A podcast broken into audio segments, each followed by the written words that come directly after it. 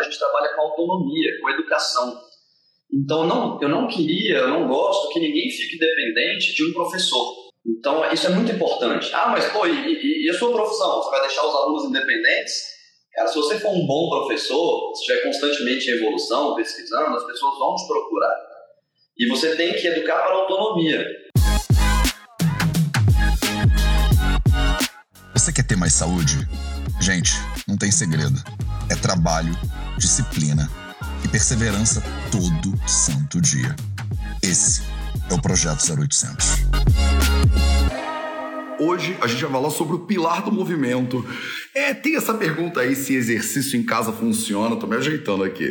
Se exercício em casa funciona, mas na verdade a gente vai dar um mergulho aqui no mundo do movimento e eu vou trazer um convidado, meus amores, um convidado que é uma das pessoas que mais entende de movimento é, que eu conheço hoje em dia em língua portuguesa e que eu tenho o prazer de dizer que eu conheço cada vez melhor. Inclusive, estou aqui em Brasília agora e estou abusando da hospitalidade do Rodrigo, porque eu estou indo treinar na Pratique Movimento, que é a escola de movimento dele. Inclusive, estou fazendo stories direto para vocês e mostrando um pouquinho. Ontem foi uma sessão muito maneira, inclusive. Ainda dá tempo, quando terminar essa live aqui, de você ir lá ver nos stories, tá? Ah, e hoje à noite a gente vai dar uma palestra gratuita aqui em Brasília, lá na Pratique Movimento, que eu acho que é no sudoeste, se eu não me engano. Eu não sou muito ligado aqui no negócio do avião, do, do para onde é o que aqui. Sou meio perdido ainda com essas siglas e números, mas o fato é que hoje, 7 horas da noite, tem uma palestra gratuita na Pratique Movimento. Eu e Rodrigo Saulo Lima falando um pouquinho sobre, falando muito, inclusive, sobre movimento para vocês. Beleza? Eu adoro Brasília. Eu não sei se Brasília me adora, mas eu adoro Brasília. E eu antigamente tinha preconceito preconceito com Brasília, mas aí depois que comecei a vir para Brasília, eu, eu, fico muito feliz em Brasília, essa é a real. Eu sei que não tem calçada, eu sei que não tem ninguém andando no meio da rua, mas eu acho gostoso Brasília, sabe? Tipo, é verde pra caramba, é espaçoso, eu consigo ver as montanhas no horizonte, tá uma delícia isso aqui. Bom dia, bom dia. Rodrigo Salonima, seja muito bem-vindo ao Projeto 0800, cara. Você tá me ouvindo, me ouvindo direitinho? Sim, tô ouvindo direitinho. Tá me ouvindo? Ah. Tô te ouvindo muito bem. Meu irmão, cara, primeiro de tudo, obrigado pela presença, obrigado pela hospitalidade. Você sabe que eu tô tão feliz na tua casa que eu tô, eu tô seriamente pensando, cara, quando é que eu consigo vir passar tipo, uns três meses em Brasília para poder ficar rolando lá no chão com vocês. Eu tô muito feliz aqui e é muito graças à tua hospitalidade. Então, obrigado por me receber com tanto carinho. E conta um pouquinho para as pessoas logo de cara, assim, quem você é e da onde você vem para esse negócio de movimento, porque as pessoas podem pensar, cara, você é psicólogo, fisioterapeuta, professor de educação física. Fala um pouquinho quem você é e como é que é o teu trabalho. Falo sim, Matheus, valeu. E dá para perceber sua felicidade de estar aqui, eu digo mesmo. Estou muito feliz de ter você aqui. Galera, eu sou o Rodrigo Salo Lima, eu sou educador físico de formação, sou formado em educação física. Inclusive, recentemente, Conselho Regional que esse não é o termo certo, educador, né? nós somos professores, profissionais de educação física. Eu odeio isso, eu sou educador. Né? Isso sou um educador de, de coração, de paixão, porque eu gosto de dar ferramentas de autonomia para as pessoas, para elas lidarem com o seu próprio corpo, com sua fisicalidade. Então, eu, eu, eu, criei essa separação na minha cabeça, acho que tecnologicamente falando faz um pouco sentido. O treinador, ele ensina movimentos repetitivos, ele não quer saber se você entendeu, se você sabe o porquê, o motivo. O educador não, ele educa, ele educa para a vida, ele educa para o mundo. E formei educação física, trabalhei com isso durante muito tempo, estagiei, vivi a minha universidade, vivi os primeiros anos de formado. Morando em Brasília, né, uma força pública que te chama para o serviço público. Eu caí lá, estudei três anos seguidos, trabalhei serviço público, sentado, oito horas por dia, igual muita gente, ar-condicionado, tudo. Nunca deixei de fazer minhas atividades. Lá dentro do serviço público, eu conheci um, um dos meus professores e o meu professor principal, que é o Edu Portal, é um israelense, e falei, cara, eu preciso conhecer esse cara ao vivo.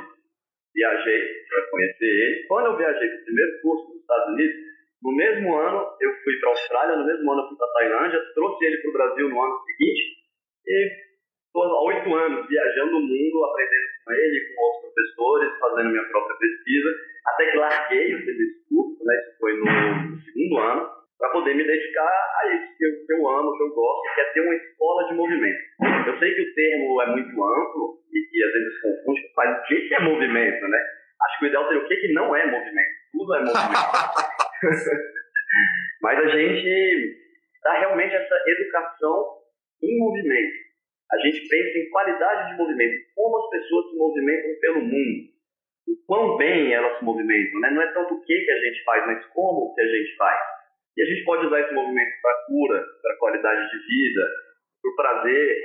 É, aí vem vários subprodutos bons, como a estética. Né? A saúde é mais que estudada, todos os benefícios. É, eu falo muito sobre adaptações cognitivas também do movimento aqui. Então a gente fica objetivamente mais inteligente, porque a gente não está fazendo movimentos repetitivos, a gente está constantemente aprendendo novas coisas, resolvendo novos problemas, aumentando a complexidade do que a gente faz. Então é, é por aí. Se for para falar disso, pode botar quatro horas de live aí que a gente vai. Tem que me frear, senão eu vou longe. É, e hoje à noite a gente vai continuar o papo, inclusive, para a galera que estiver aqui em Brasília. É bom que a gente consegue falar mais sobre isso, responder perguntas das pessoas também. Cara, mas eu acho muito importante isso, porque assim, eu, é, na minha prática clínica, muitas vezes tenho que pedir para a pessoa fazer movimento, né? Hum. É, e muita gente me fala, cara, Matheus, eu não gosto de atividade física. E eu falo que o movimento é um pilar da saúde, quer dizer, você não tem opção de fazer ou não fazer. Se você tem um corpo, você vai se mexer, né? Por acaso a gente tem esse encontro, que eu também sou aluno do IDO, né? Há muitos anos, mas eu não fui longe, que nem você foi, nem tão perto, inclusive. Mas eu falo isso para as pessoas: você tem um corpo, você tem que se mexer, cara. E você não tem opção, entendeu? Você ou vai se mexer bem ou vai se mexer mal. Mas você não vai não se mexer, você não tem essa opção. E as pessoas vêm com essa ideia de que ela não gosta de academia, não gosta de atividade física. Eu falo, calma aí, mas você não gosta de nada de atividade física? A pessoa, não. Eu falo, nem dançar.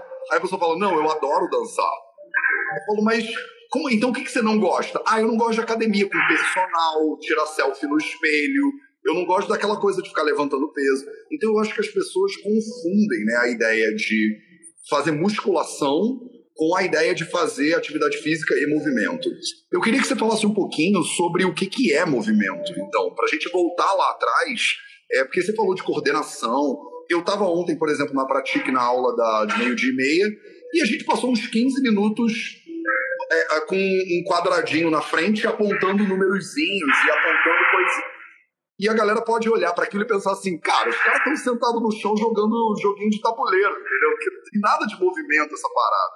Depois vem o professor, pega meio com um cabo de vassoura e aí fica perseguindo os outros com um cabinho de vassoura. Aí você pode pensar, meu irmão, o que, que vocês estão fazendo? Vocês tá todo mundo louco, entendeu? Isso parece um jardim de infância esse negócio. Então, assim, volta um pouquinho e fala para as pessoas o que, que é movimento. E você, como professor de educação física, como educador físico há tanto tempo, por que, que você acha que as pessoas têm tanta resistência, Rodrigão, ao movimento? Sim. Bom, vamos lá. É, um tempo atrás, eu preferia explicar o que a gente era, dizendo que a gente não era, mas eu mudei. Não somos é, crossfit, não somos fitness, não somos dança, mas a verdade é que somos tudo isso. Somos tudo isso também. Então a gente é dança, a gente é luta, a gente é treinamento físico né, tradicional de força, a gente é, é yoga, a gente tem nossas práticas somáticas, nossas práticas internas que a gente chama né, de meditação, nós temos nossas práticas cognitivas. Então a gente é tudo isso também, mas tem uma pequena, grande diferença. É que a gente não faz tudo isso isolado, como se fosse aleatório. Ah, hoje na aula eu vou perseguir alguém com cabo de vassoura e pronto. Não, não é assim. A gente tenta trabalhar com algo coeso, com organização coesa dessas atividades. E a gente tenta juntar pontos, fazer conexões entre essas atividades. Então, por exemplo, vou dar um exemplo aqui, dançarino de dança contemporânea. Todo mundo aqui já viu alguma apresentação de dança, nem que seja um vídeo curto no Instagram. E geralmente na dança contemporânea tem vários estilos, mas as pessoas estão mais em contato pelo chão. Com o chão, e jogam e fazem rolos, se acha aquilo bonito. E aí tem uma luta de jiu-jitsu, onde as pessoas também estão no chão. E muita, muita coisa parecida ali, os movimentos. Só que essas duas atividades, elas nunca se juntaram, elas nunca estiveram no mesmo ambiente. Então é como se fosse assim, excludente. Eu sou do jiu-jitsu, não sou da dança. Ah, calma aí, quantas coisas em comum tem nesses dois? Né? Vamos conversar sobre o que, que há em comum e não sobre o que, que há de diferente? Então a gente tenta organizar de forma coesa é, tudo que envolve as as bases, os fundamentos de todas essas modalidades. Ah, mas vocês não fazem treinamento de força tradicional, linear? Fazemos. Tudo, tudo que é embasado pela ciência, a gente vai atrás da ciência e tenta usar ela a nosso favor. Se não for embasado pela ciência, a gente testa. Ou como diz um professor de força, Charles Poliquin, ou simplesmente a gente copia os orientais e espera 10 anos assim provar que eles estavam certos. Isso é muito interessante. É, então a gente trabalha com prevenção de lesão, a gente trabalha com fortalecimento, a gente trabalha com mobilidade, a gente trabalha com movimentos expressivos, bem mais do mundo da dança, mas não somente da dança. A gente trabalha com o pilar marcial das artes marciais. A gente trabalha com manipulação de objetos, que vem muito do circo. Por exemplo, fazer malabares. Cara, para quê? Por que não? Já está mais do que comprovado que a massa cinzenta aumenta, sabe? O, o tanto mesmo de massa cinzenta, novas conexões, aprender coisas novas todo dia. Hoje em dia a gente tem uma epidemia de, de doenças autoimunes aí. Alzheimer é uma que veio assim, né? É, é, bem agressivo para o corpo. Imagina você estar tá constantemente aprendendo algo novo, é, exigindo da sua cognição, criando novas conexões, mielinizando, né? criando a mielina que vai realmente fazer os neurônios passarem e você fica jovem, né?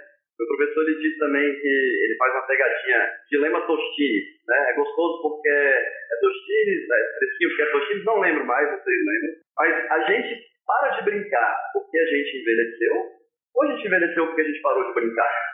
Isso é uma reflexão muito séria. É, é, é, é realmente muito forte. Será que por não se tornar sério demais, não, agora eu, agora eu tô adulto, agora eu tô sério demais, agora eu não, não sento mais no chão. Aí seu corpo vai fazer o quê? Ele vai tomar de você aquela habilidade de entrar e sair do chão, de sentar e levantar. Aí você pode ter um filho, ou pode brincar com seu sobrinho, ou filho de um amigo. E a criança, qual o ambiente da criança recém-nascida? É o chão. O que, que a gente faz? A gente pega a criança e bota no nosso ambiente, sentado no sofá. Essa criança não fica quieta, vai, quieta. Ao invés de você botar ela no chão, ela tem aquele mundo de possibilidades e você está no chão ali com ela, sabe? Então, o corpo, você falou muito bem, a gente não tem escolha. A gente vai se movimentar. Agora, o quão bem, por quanto tempo a gente vai se movimentar, isso a gente tem escolha o corpo ele vai se tornar muito bom no que a gente faz e no que a gente não faz. Então, se você não fizer movimento, ele vai ter o melhor corpo em não fazer movimento. Ele vai se tornar rígido. Se você sentar no sofá todo dia, depois de passar um dia trabalhando e ficar ali, ele vai se tornar, ele vai se tornar o sofá. Esse corpo é perfeito para sentar no sofá. Perfeito. Não mexe mais nada, todos aqui vai começar a inchar os discos, vai vir uma hérnia, vai vir uma artrose, porque movimento é vida, né? É, o sangue é vida, ele carrega nutrientes. Pode chamar de ti, de prana, dependendo da cultura que for, pode chamar de sangue. É, é o fluido da vida que está correndo no seu corpo, que está levando nutrientes, que está removendo inflamação. Então, para mim, assim, é, movimento e vida, eles se confundem. Talvez por isso que seja tão complicado de, de explicar.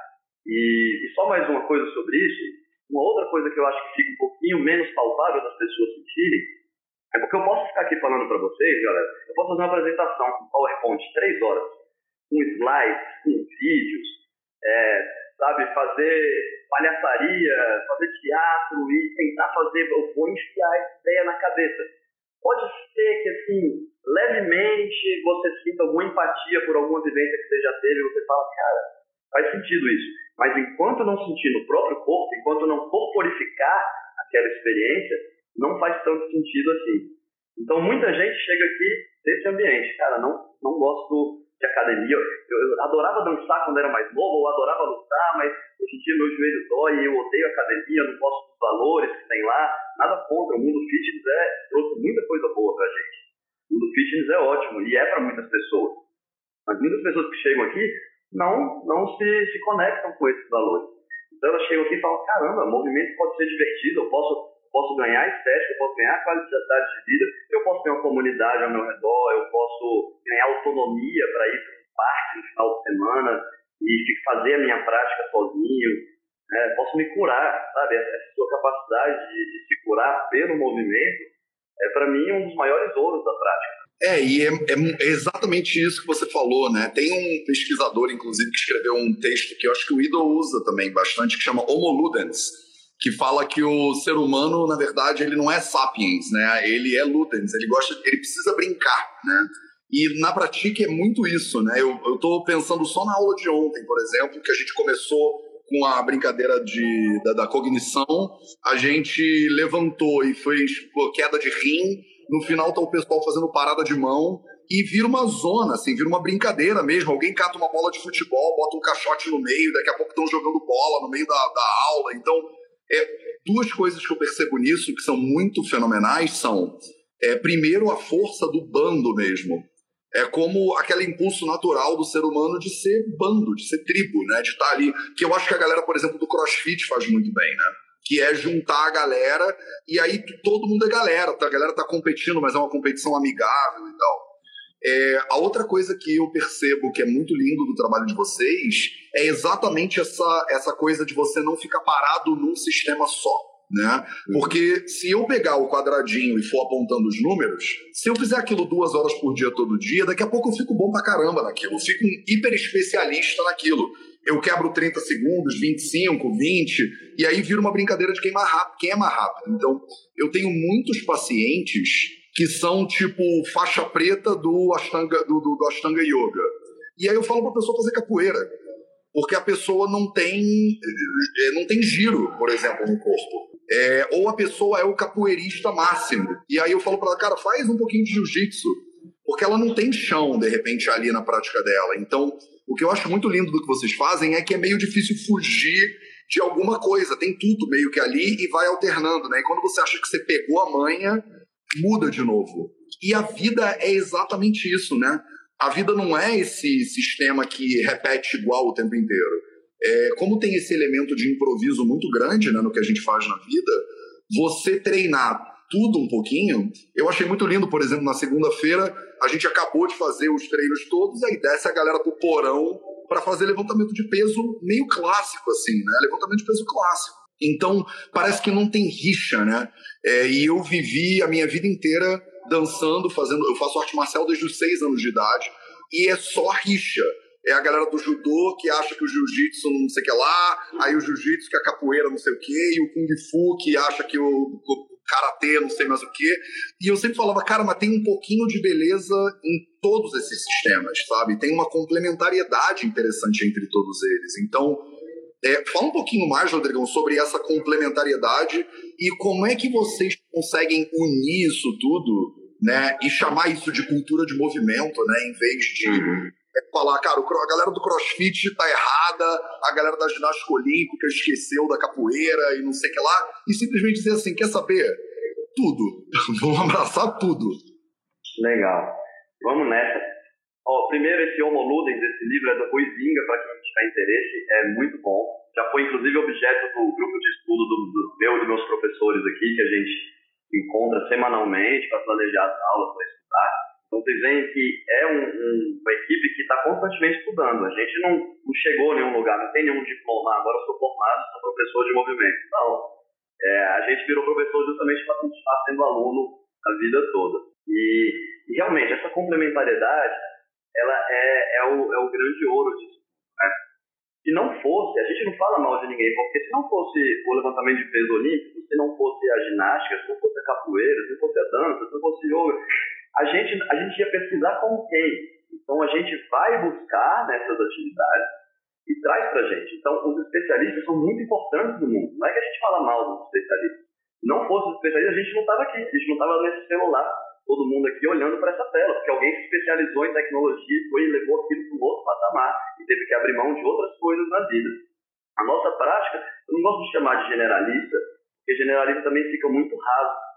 E a gente vai fundo, a gente vai fundo em algo muito amplo. Então, consequentemente, a gente vai demorar muito mais para crescer, porque a gente não vai crescer linearmente, assim, ponto A, ponto B, linha reta. Não, a prática de movimento ela tem vários aspectos que a gente vai crescer assim, como um círculo, né?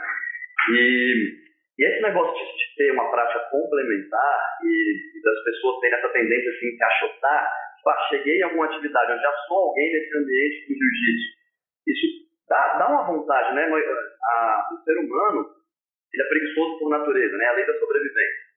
Para que correr se eu posso andar? Para que andar se eu posso ficar parado? Para que ficar parado em pé se eu posso sentar? Para que sentar se eu posso deitar? Então a gente usa a lei do menor esforço. Então tem que tomar cuidado com algumas frases que a gente usa, tipo, você precisa ouvir seu corpo, você precisa ouvir seu corpo, você precisa ouvir seu corpo. Você precisa saber o que, que seu corpo está falando e muitas vezes isso vai te salvar. Vai te salvar de ter um burnout, de ter alguma doença. Mas se você só ouvir o seu corpo, você não vai sair da cama e vai comer sorvete todo dia. Tem final de semana que a vontade é essa. Tem que tomar muito cuidado para apenas ouvir o seu corpo. Né? A gente tem nosso livre-arbítrio para fazer nossas escolhas também.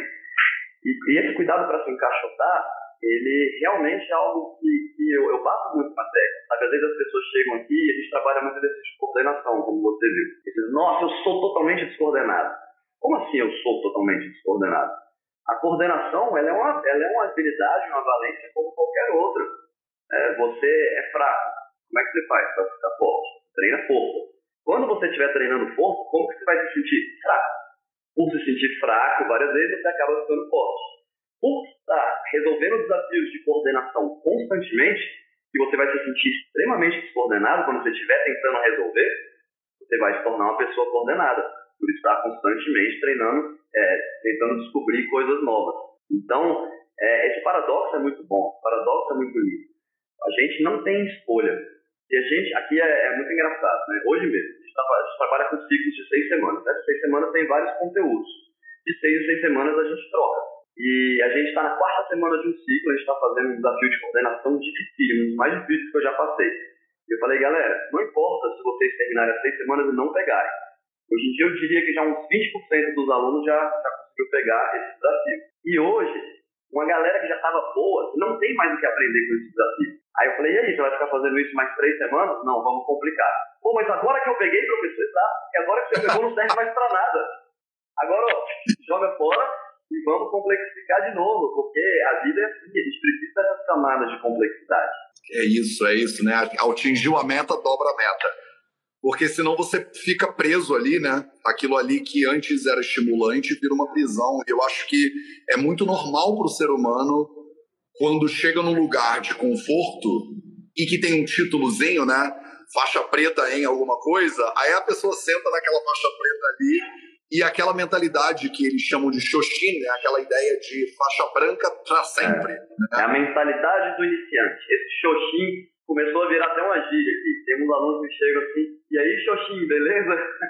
Shoshin, galera, é da cultura japonesa, é essa mentalidade do iniciante, está constantemente aprendendo. Quando a gente aceita e abraça isso, na minha visão, tudo fica mais fácil, tudo fica mais interessante.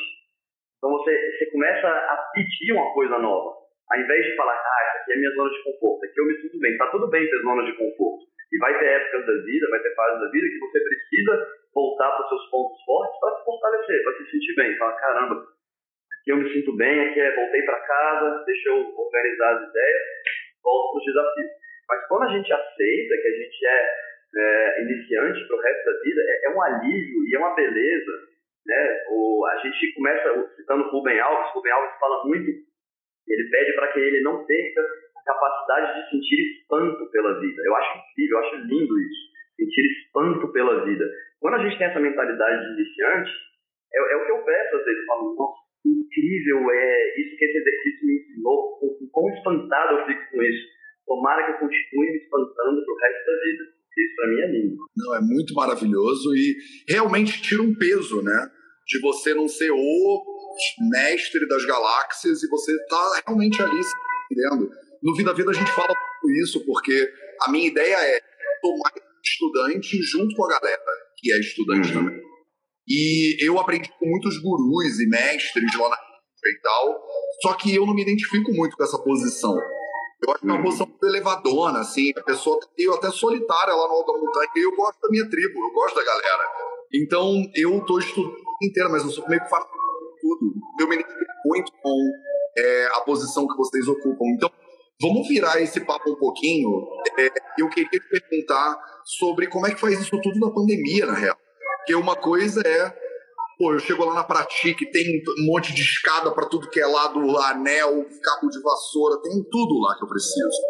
Só que, cara, quando a gente entrou lá no ano passado nessa situação de isolamento, a pessoa em casa, muitos meus pacientes também me disseram: Cara, Matheus, eu, eu era fisicamente ativa ou ativo, entrou a pandemia, eu parei tudo, que eu não tinha como fazer coisas em casa. E aí eu comecei a inventar, né? Do tipo, olha, bota lá uma aula no YouTube, liga uma música e dança. Porque mesmo com dois metros quadrados, dá para se mexer. Eu tava vendo um vídeo ontem da Odélia, é, tipo, num espacinho de quarto de hotel, não sei se tu viu, e ela tá ali, tipo, improvisando no quartinho, entendeu? Eu acho que muitas pessoas têm essa mentalidade. Se eu não tenho uma academia, eu não tenho todas aquelas opções de máquinas, não tem muito o que eu fazer. Como é que você lidou, Rodrigo, principalmente com os teus alunos, com o isolamento? E o que, que você recomenda ou quer dizer? É possível fazer exercício em casa? Vamos voltar na pergunta da live, né? Que é assim, Vamos. dá para fazer exercício em casa ou a gente precisa de uma academia, né? Vamos sim.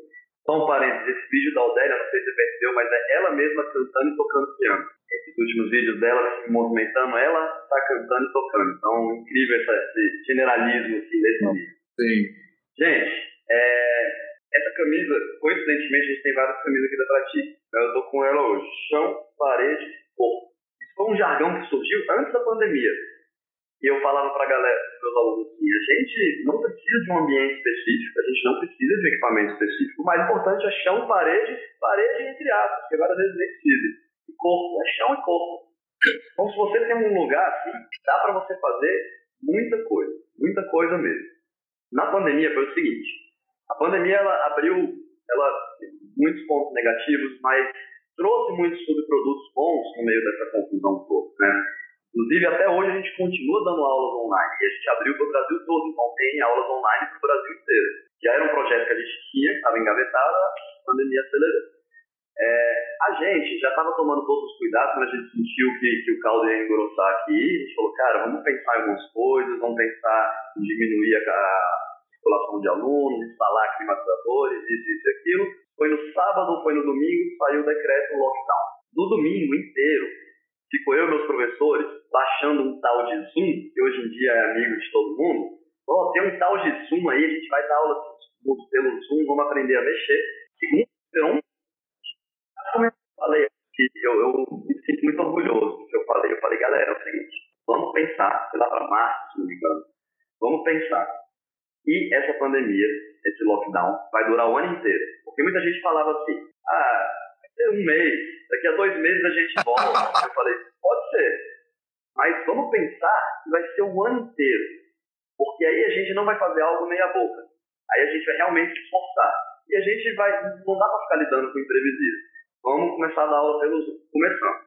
Foi uma grande surpresa. Foi algo assim incrível. Daqui a pouco vai falhar aqui o. Já falhou. Já? Então, beleza.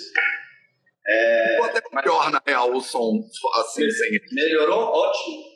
Pois é. é. E foi uma grande surpresa. Quase todos os alunos aderiram desde o início. Lógico que os meses foram se passando e, né, ah, Zoom de novo, tela de novo. Mas como eu falei no início da live, a gente trabalha com autonomia, com educação. Então, não, eu não queria, eu não gosto que ninguém fique dependente de um professor. Então, isso é muito importante. Ah, mas, pô, e, e, a sua profissão? Você vai deixar os alunos independentes? Cara, se você for um bom professor, se estiver constantemente em evolução, pesquisando, as pessoas vão te procurar. E você tem que educar para a autonomia. Então, aconteceu algo que eu acho que foi um resgate. Lembra antigamente, quando provavelmente lugares mais de, de classe alta tinham o seu, seu lugarzinho, aquele aparelho que fazia tudo, de academia em casa, né? Isso sumiu, acabou por um tempo. Pelo menos faz muito tempo que eu não via isso. Agora as pessoas começaram a ter um espacinho em casa para se movimentar. Um espacinho em casa para se movimentar. Então eu vi gente, eu, eu sou um deles. Eu tinha um quartinho de visita lá, falei, nossa, não vou receber visita por muito tempo. Tinha uma cama, a gente doou a cama para um amigo que estava precisando o quarto ganhou muito mais espaço e a gente começou a, a, cada vez mais os alunos, como é que faz para instalar uma argola em casa? E aquelas barras de porta? Sim, é, é extremamente necessário? Não. Vai ajudar? Vai. É, você só precisa de chão e de corpo. Então, quando eu, eu, eu botei no Stories lá, exercício em casa funciona, que é o título da live, os 5, 6 alunos responderam assim, funciona! Porque eles estão fazendo aula online há dois anos. Eles estão fazendo aula em casa há dois anos. Isso para mim é lindo. E às vezes eu, eu recebo assim é, relatos mesmo de ah, você não sabe o quanto que me ajudou e meu marido que não queria fazer nada de atividade, por me ver fazendo atividade todo dia, começou a fazer junto. Você começa a contaminar positivamente. Treinava com meu professor, que na época ele exigia algo assim, no mínimo 4 horas por dia. Como contei 4 horas por dia? Eu até ia para uma academia, que eu só entrava na salinha lá, ficava descalço, fazia meu treino lá, não usava os equipamentos. É, mas eu fazia muita coisa em casa. Então, eu sou produto de uma prática em casa. E eu advogo para isso, eu advogo para que a gente tenha menos móveis em casa. Porque quanto mais móveis, menos espaço. Eu advogo para que a gente tenha um squatting desk ou standing desk, né?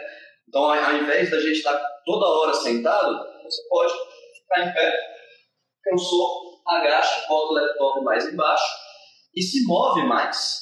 Porque a cadeira, gente, a cadeira, ela foi extremamente bem pensada por quem inventou, para que a gente não levante dela, para que a gente continue ali naquele conforto. Então, só de muita gente está fazendo home office hoje em dia, só de você sair da cadeira, automaticamente o seu corpo vai pedir para você trocar de posição constantemente. Né? O Feldenkrais, que é um mestre do movimento também, ele já faleceu, mas é recomendo a leitura de muitas coisas dele para quem é interessado. Ele defende muito que você faça atividades do cotidiano em diferentes posições. Então isso foi algo que mudou também para mim. Eu era duro, eu era duro igual uma porta. De, de todo mundo fazer brincadeira comigo, assim, falar, cara, bora, todo mundo abre as pernas. Aí, bora, Rodrigo, começa a abrir suas pernas aí, mas já tá aberto, galera, esse aqui é o máximo já.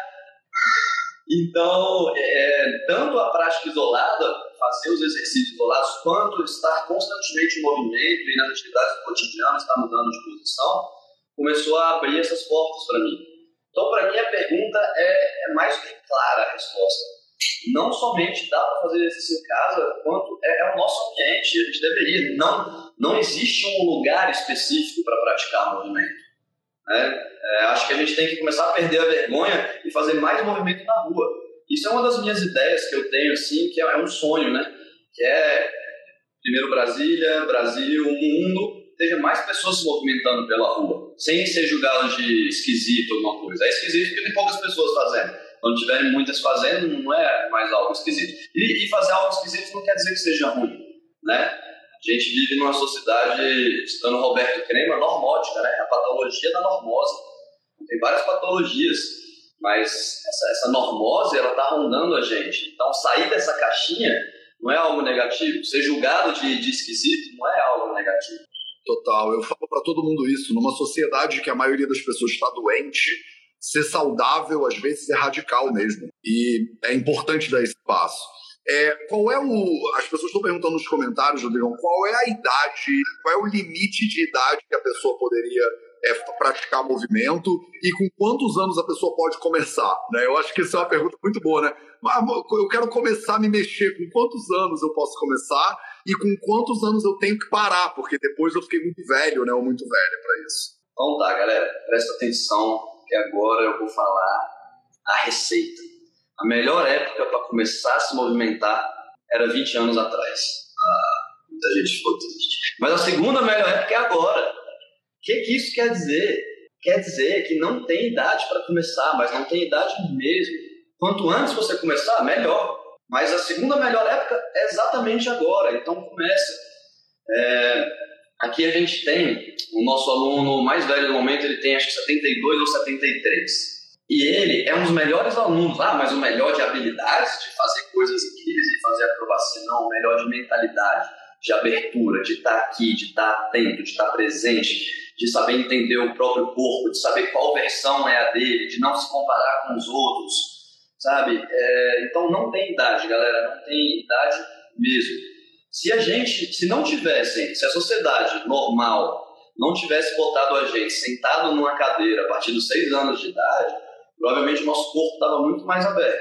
Só que né, ela vai tomando da gente, a sociedade vai tomando da gente. E se a gente não tiver uma força ativa para se movimentar, vai, vai tomar cada vez mais. Então, quanto antes começar, melhor, mas pode começar a qualquer momento. Tem versão para todo mundo, são os outros jargões que a gente usa aqui. Na mesma aula, a gente não divide por níveis. Você viu isso. Então, tinha gente fazendo uma versão super incrível, você olha e fala, caramba, essa aqui eu tô longe de fazer, ou talvez nunca vou fazer e tá tudo bem. Mas aí tem uma regressão, outra regressão, outra regressão, e além daquela versão incrível, provavelmente tem mais umas três mais incríveis ainda para frente. Então é a gente respeitar as nossas individualidades, tanto as individualidades biológicas quanto do momento. Saber quando é a época de pegar mais, mais pesado, quando é a época de, de pegar mais leve. Então tem versão para todo mundo. Idade não importa, idade está é, tá muito mais aqui do que na nossa fisiologia, galera. Maravilhoso. E como é que começa? É, imagina que tem uma pessoa que está parada há um ano e meio por causa da pandemia, não conseguiu continuar na academia e tal e tal, e de repente ela tem 35 anos ou ela tem 70 anos. Qual é, o qual é a tua recomendação, Rodrigo? Vocês não têm escola da que ainda em todas as do Brasil, né? Então, o que você recomenda as pessoas? Beleza. É, eu, alguém me disse, eu não vou conseguir citar quem agora, eu, eu gosto de citar fonte, eu acho que é importante a gente dar crédito hoje em dia, então perdão. Mas alguém falou assim para mim uma vez que um, um bom professor custa caro, mas um mau professor custa mais caro ainda. Então é legal a gente procurar um professor que saiba o que está fazendo. É, hoje em dia tem muita informação na internet, tem muita mesmo. O problema não é mais falta de informação, o problema é o contrário, é excesso de informação. Como no meio dessa confusão de, dados, de informações, a gente vai filtrar o que funciona. Então precisa dedicar um tempo, como qualquer coisa. Ganhou um, ganhou um aparelho eletrônico novo, um Alexa. Você, ela não vai chegar lá e, não, você vai ter que olhar o manual lá, tá, configurar aqui, você vai ter que investir um tempinho até aquilo começar a funcionar. Então, primeiro invista um tempinho, é, vai à página da Prática de Movimento, vai na minha página, a Matheus fala muito sobre movimento também, vai no meu professor, no meu portal, começa a pesquisar é, na internet mesmo. E se tiver alguém na sua cidade, vai. Hoje em dia, é, desde esse ano agora a gente começou cada vez mais a querer espalhar mais esse conhecimento, a facilitar isso. Então a gente está dando aulas online também. Eu, meu plano é democratizar ainda mais, ter alguns cursos online, ter alguns produtos assim mais básicos para quem quer começar. Mas o mais importante é começar. E não precisa ser exatamente numa escola de movimento. Você pode achar uma boa escola de yoga e uma boa escola de dança ao mesmo tempo para fazer um contraponto. Você pode, às vezes, pagar uma diária uma vez por semana para fazer um treino de força que você fez com o personal só para poder balancear. Porque tem que tomar um pouquinho de cuidado com isso, galera. Por exemplo, as pessoas, dependendo da atividade que elas escolhem, elas vão pagar um preço. Então, chega muita gente aqui é, da dança ou do yoga e geralmente o corpo está muito permissivo. Ele vai, ele abre demais, só que ele perdeu a capacidade de contração. Ele perdeu o bounciness, essa capacidade elástica porque não tem isso. E para mim, um dos grandes segredos da longevidade é o bounce, essa capacidade elástica. Então a gente precisa contrabalancear isso. Mesma coisa com quem contraiu demais. Contraiu demais, contraiu demais, o corpo ficou bom de contrair. Tá quase em pânico. Tem gente que eu pego aqui assim, eu quase que sinto pânico. Falei, cara, esse sistema tá em pânico, assim. Não, não quer, abre não, abre não, o corpo quase grita. Então, se for escolher atividades isoladas, tentem escolher algo mais amplo, algo que, que que dê uma contrabalanceada na, nas valências trabalhadas. E se mexe, cara, é, é, mais leve do que a gente pensa. Mais leve do que a gente pensa, sabe? Começa a entender melhor o seu corpo, começa a ir atrás. Se quiser vir visitar a gente, passar uma temporada aqui também. É, eu, eu não gosto de prometer coisas, mas isso é uma coisa que eu falo sem peso na consciência. Um mês aqui, seis semanas aqui, você vai adquirir autonomia, você vai sair com bagagem. Eu, quando eu dou um workshop, um curso, eu gosto de dizer que eu não eu não estou fornecendo só uma experiência vazia. Porque hoje em dia tem gente que está especialista em fazer workshop todo final de semana e sai de lá, ai, ai, nossa, foi ótimo, mas o que, você aprendeu? Ah, eu não sei, mas foi ótimo. Massa, tá tudo bem ser ótimo, a gente tem que buscar sentir esse prazer às vezes. Mas eu gosto de fornecer ferramentas, gosto de educar. Eu gosto que as pessoas saiam de uma aula minha, de um workshop, de uma vivência, com ferramentas transformadas, para que elas levem isso para fora, levem isso para casa. Maravilhoso. Eu comecei também, eu comecei a treinar com a galera do Ido lá, eu estava na Índia, no interior da Índia, fazendo, desenvolvendo o início do Vida Veda, fazendo faculdade de medicina, rotação em hospital, e eu lembro que eu demorei anos, porque toda vez que eu mandava e-mail para eles, eles diziam: a gente exige pelo menos três horas de dedicação diária. Eu falava, meu irmão, quando que eu vou conseguir parar três horas, entendeu? E aí, quando finalmente eu tomei coragem e fui fazer os programas, eu fiquei seis meses fazendo os programas.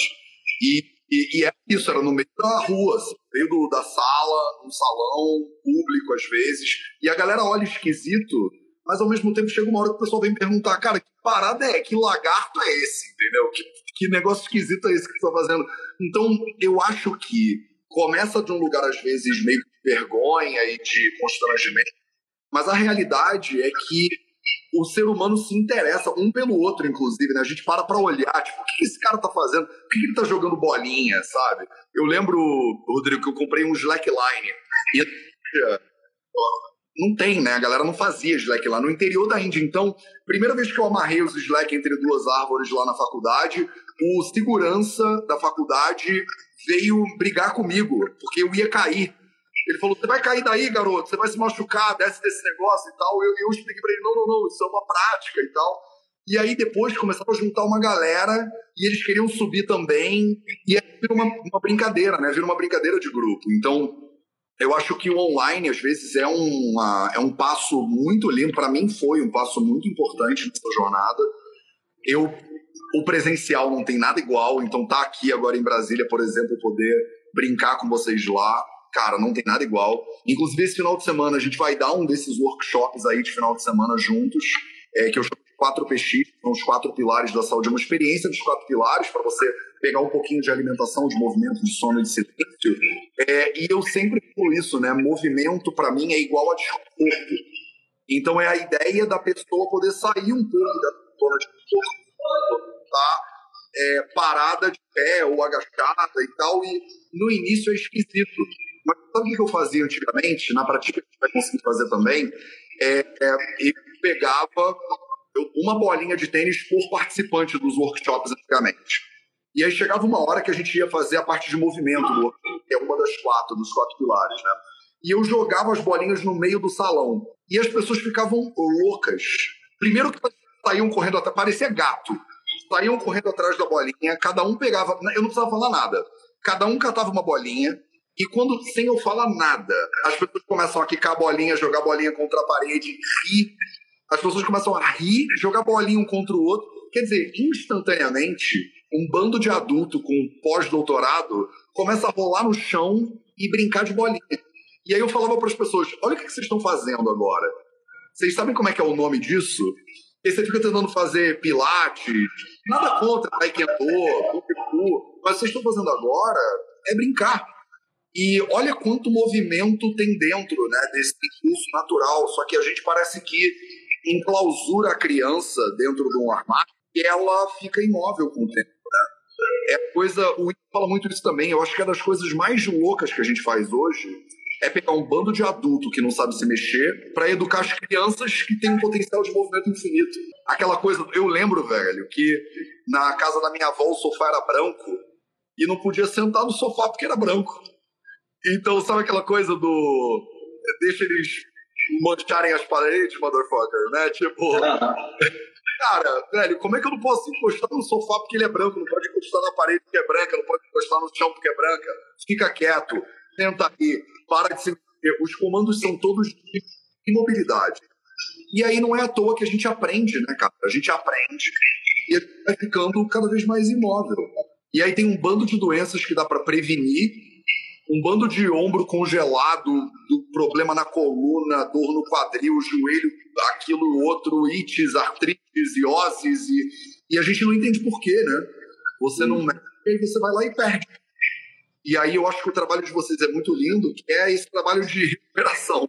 É como, eu acho que a prática é interessante porque vocês são uma escola de movimento, é um circo, é um playground, mas também um centro de reabilitação, de certa maneira, né? A pessoa chega ali, ela não consegue subir o ombro acima da altura, subir o cotovelo acima da altura do ombro. E aí, daqui a pouco, o pessoal tá, tipo, pirando no, no movimento. Então, assim, obrigado pelo teu trabalho. É, não sei se você quer falar mais alguma coisa, acho que a gente pode encaminhar essa live para o final, que hoje à noite tem mais, né? Hoje à noite tem bem mais. É, não, e com certeza, Matheus, foi uma porta que se abriu aí, a gente tem muito para falar. Você tá falando aqui, eu falo, nossa, fico batendo papo com o Matheus sobre isso três horas seguidas. Mas quem estiver aqui em Brasília, galera, a palestra vai ser hoje à noite aqui na Pratique e o workshop também vai ser na Pratique. Então, estou muito feliz de receber o Matheus aqui. Vai ser bom vocês respirarem um pouquinho desse ambiente, assim, que, que inspira movimento mesmo, né? Que essas bolinhas vão estar espalhadas, né? E ele, meu professor, ele costuma dizer que esses, esses equipamentos são ferramentas de ignição para movimento. que é massa ter elas, mas o movimento de verdade está dentro da gente. A gente não precisa de nada externo. Então, espero que eu consiga passar um pouquinho para vocês que vieram no workshop aí, um pouquinho de como é, conseguir acender esse fogo sem precisar tanto de algum fator externo ou de um ambiente externo. Perceber que está dentro da gente mesmo. Sim, a palestra vai ser hoje às sete da noite. Vale a pena chegar mais cedo, um pouco, seis e meia e tal, para pegar lugar também. Tem galera mandando a inscrição para Renata, que é minha assistente. Mas no final. E hoje vão ser tipo umas duas horas de papo, de de perguntas e tal.